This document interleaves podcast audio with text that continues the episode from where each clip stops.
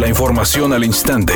Grupo Radio Alegría presenta ABC Noticias. Información que transforma. La secretaria de Salud en el Estado, Alma Rosa Marroquín, dio a conocer que en la entidad se registraron 118 nuevos casos de COVID-19, mientras que 10 personas murieron a causa de esta enfermedad. Y en Nuevo León, como lo hemos venido presentando, también va a la baja. Tuvimos en este último día 118 casos nuevos, con un total de 287.630 casos acumulados. Ya Nuevo León está por debajo, en 15 casos por cada 100.000 habitantes por debajo de la media nacional.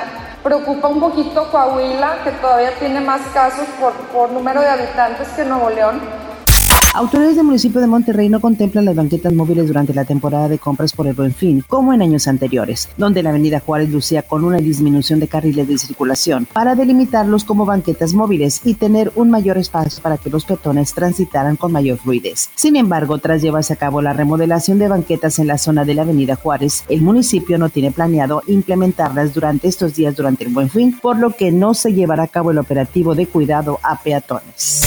La jefa del SAT, Raquel Buenrostro, confirmó que a partir de enero se simplifica el pago de impuestos. Los pequeños contribuyentes y las personas físicas con actividad empresarial pagarán del 1 al 2.5% del impuesto sobre la renta, pero hasta que cobren sus facturas. El otro detalle es sobre facturación.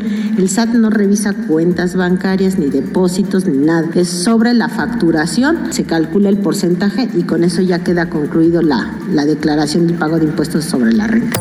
Editorial ABC con Eduardo Garza. Nuevo León se está moviendo. Es el único estado que ya inició su programa para vacunar a niños de 5 a 11 años contra el COVID-19 en el vecino estado de Texas. En campaña, Samuel García fue el único que promovió la vacunación transfronteriza. Ahora como mandatario sigue con el programa de vacunación contra el COVID-19 para adultos y menores. En la salud no hay barreras, no debe haber impedimentos ni llegar a procesos de amparos para poder tener una vacuna que te puede salvar la vida. Mientras otros se frenan, aquí se avanza. Al menos esa es mi opinión y nada más.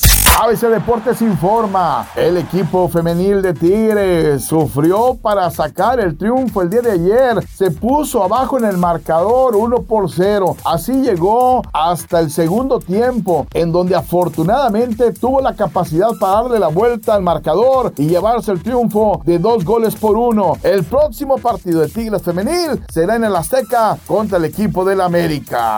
Un gran número de famosos entre cantantes, actores y actrices acudieron a darle el último adiós al actor Enrique Rocha ayer durante los servicios funerales. Recordemos que el actor murió a los 81 años el domingo, según dijeron, mientras dormía. Es un día con presencia de nubosidad. Se espera una temperatura máxima de 26 grados, una mínima de 20. Para mañana miércoles se pronostica un día con cielo parcialmente nublado. Una temperatura máxima de 28 grados, una mínima de 16. La actual en el centro de Monterrey, 22 grados. ABC Noticias. Información que transforma.